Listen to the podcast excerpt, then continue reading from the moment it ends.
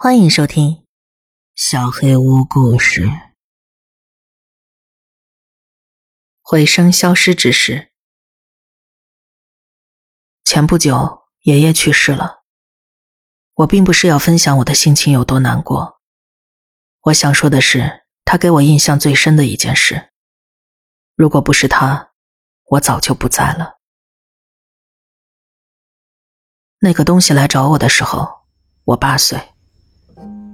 那天我跟着爷爷去钓鱼，本来爸爸打算一起来的，但那天他突然有事要处理，我稍微有些尴尬。我从来没跟爷爷独处过，我都是看着他跟别人聊天，但是我不知道该跟他说些什么，毕竟我才八岁。他对我爸爸的态度让我有些畏惧，就像我爸对我的态度一样。那是一种天然的威严。爷爷跟我介绍着哪种鱼该用哪种鱼饵，我就像在聆听真理一样认真倾听着。事实证明，认真听爷爷说话是件好事。这种敬畏救了我的命。原本一切如常，我们离开最佳钓点，穿过一小片峡谷，回到车上。我听到爷爷的声音在高高的岩壁间回荡着。他把渔具装车，我就在四处闲晃。我想利用这几分钟跑回那片峡谷，大喊大叫。可奇怪的是，我的呼喊声只弱弱的回响了一次，然后就归于宁静。我拼命的尖叫，但再也没有听到任何回音。那时候我还太小。我并不清楚这件事有多么不合理，我猜可能是我喊的方式不对，或者只有爷爷这种成年人的音色才可以产生回音，而我的声音只能被瞬间削弱。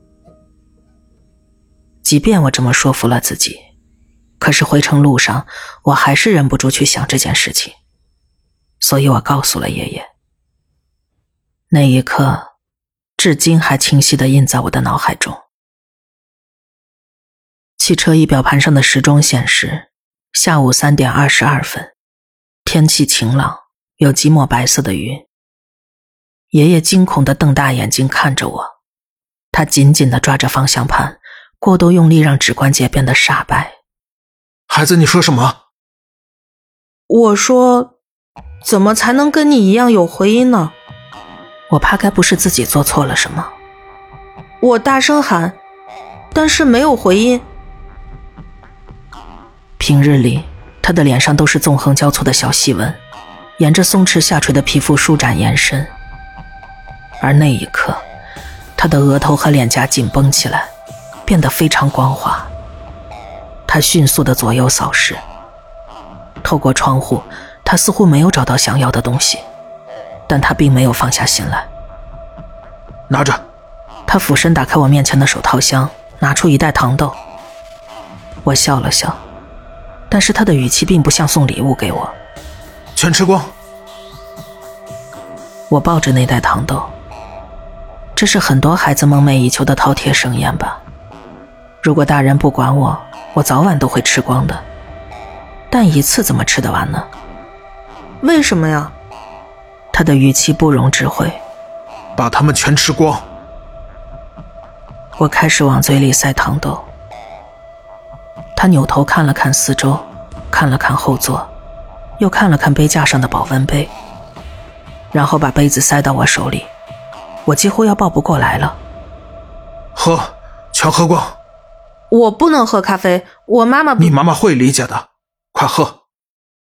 我知道味道不好，不过还是得喝。他的目光重新聚焦在我身后，我转过头。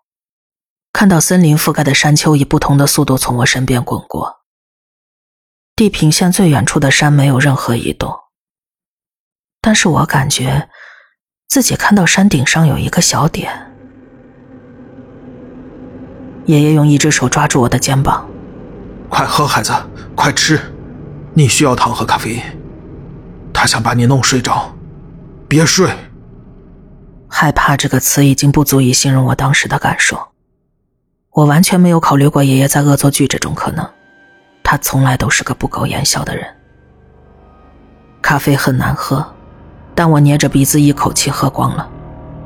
然后我开始吞那些糖豆，整颗整颗的吞，直到全部吃光。我看向右边，远处的那个小点还在那儿，但是它的位置移动了，更靠近另一座山峰了。它还是很小，但是好像有东西在其间来回滚动着。我偷偷看了爷爷一眼，他把目光从远处那个东西上移开，盯着我的脸。他用鼻子深吸一口气，转回了身子。这是我从未见过的坚定表情。他的腿动了动，车子开始加速。空无一人的高速路上，我们肯定已经超速了。唐、咖啡因还有恐惧，开始影响着我的感知。我的脸颊和额头开始发烫，手心里也潮湿起来。我怎么了？我好害怕。害怕就对了。他眼睛直视着面前的路，加大了油门。我看时速指针已经直逼一百三十公里。害怕能让你保持清醒。那个东西，那个鬼东西，他来找过你奶奶。开始就跟你一样，我们准备开长途车之前，他的声音没有回声了。但是现在的车比以前快多了，我不会让他抓到你的。他脚下用力，推背感传来，我看到指针已经超过了一百四。然后我望向窗外，他的距离更近了，我看到了一个人的影子，在山上，在树林间，在跟我们平行的巨石上奔跑着。他还在那儿！爷爷愤怒地哼了一声，重重地把油门踩到了底。我们的时速已经达到了一百六。我惊恐地抓住扶手和门把手，车子已经有些摇晃了，感觉就像身处在一个失控的炮筒里，失去了任何安全保障。我害怕高速路上突然出现任何东西，我们肯定会毫无疑问的撞上它。但是，即便是在这种势不可挡的恐惧以及肾上腺素的联合作用下，一种冰冷的疲惫感开始渗透我的脊椎，我的眼皮变得沉重。我眯着眼睛看向右边，然后瞬间清醒。他就在路肩上，一个清晰可见的黑色人形轮廓，正用不可思议的速度跑在我们车旁。那片移动的漆黑之中，我看到一些星星点点的光，就好像我在凝视着黑夜本身。午后的太阳照耀着整片大地，对他没起到丝毫的作用。他跑出虚影的脚，在路边的白线上模糊的变换着。我又困了。他的速度始终跟我们相同，但是平行距离越来越近了。别睡！爷爷大喊一声，冒着风险伸出一只手摇晃我的肩膀。我们的车速快到一百八了。他想吸干你的生命，别睡，保持清醒。他猛地把车转到最左边的车道，我被加速度压在座位上，低头看着道路中间一段一段令人昏昏欲睡的白色线段，一点一点的，黑色的脚开始踏在每一段白线中间，与我们保持着同步。我记得汽车开始剧烈的摇晃，就像我想象中宇航员在航天飞机中的画面一样。我知道我们的时速已经超过了一百九十公里，这辆车已经不可能再快了。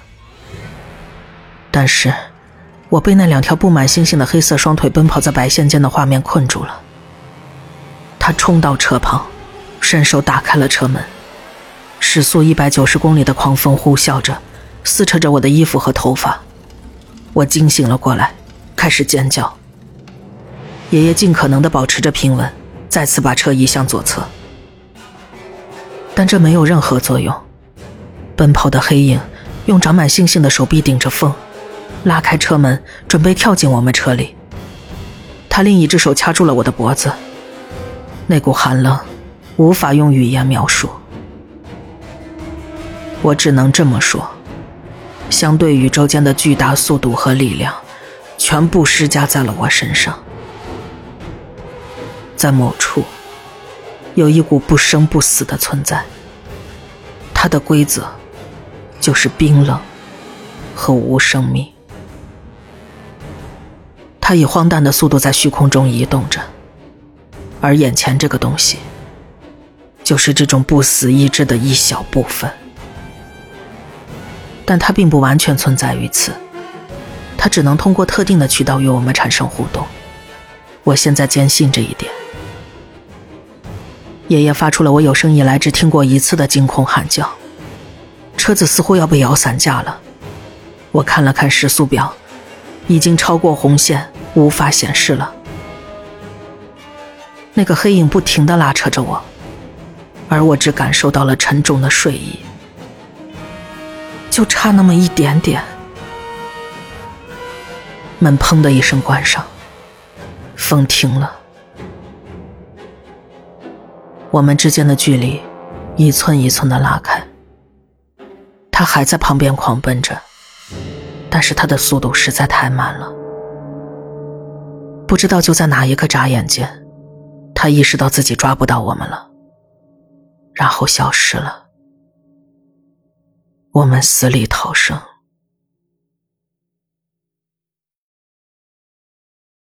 几天之后，我在医院醒来。当然，爷爷没把这件事情告诉任何人。医生们列出了很多转移注意力的问题。不知道为什么，我身体内大量重要的电解质和盐分几乎都被抽干了。医生说我昏迷是因为严重的营养不良。但是我知道真相是什么。我下定决心，必须告诉每一个我关心的人，爷爷教给我的一个人生小建议。我不管你是否觉得有意义，听着就好。他还在中西部辽阔的土地上，而且可能一直都在那儿。只不过。在科学技术把如此快的速度带到我们的日常生活中之前，这可能从来都不是个问题。而现在，每天都有人因为疲劳驾驶而死亡。我很确定，并不是每一次的事故都那么单纯。所以，听我一句：如果你的声音不再有回音，取消你的公路旅行。他在等你。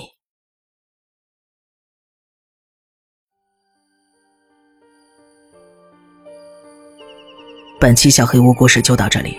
如果你做噩梦的话，没有关系，我会来把它吃掉的。我是小黑屋的墨，那我们梦里再见了。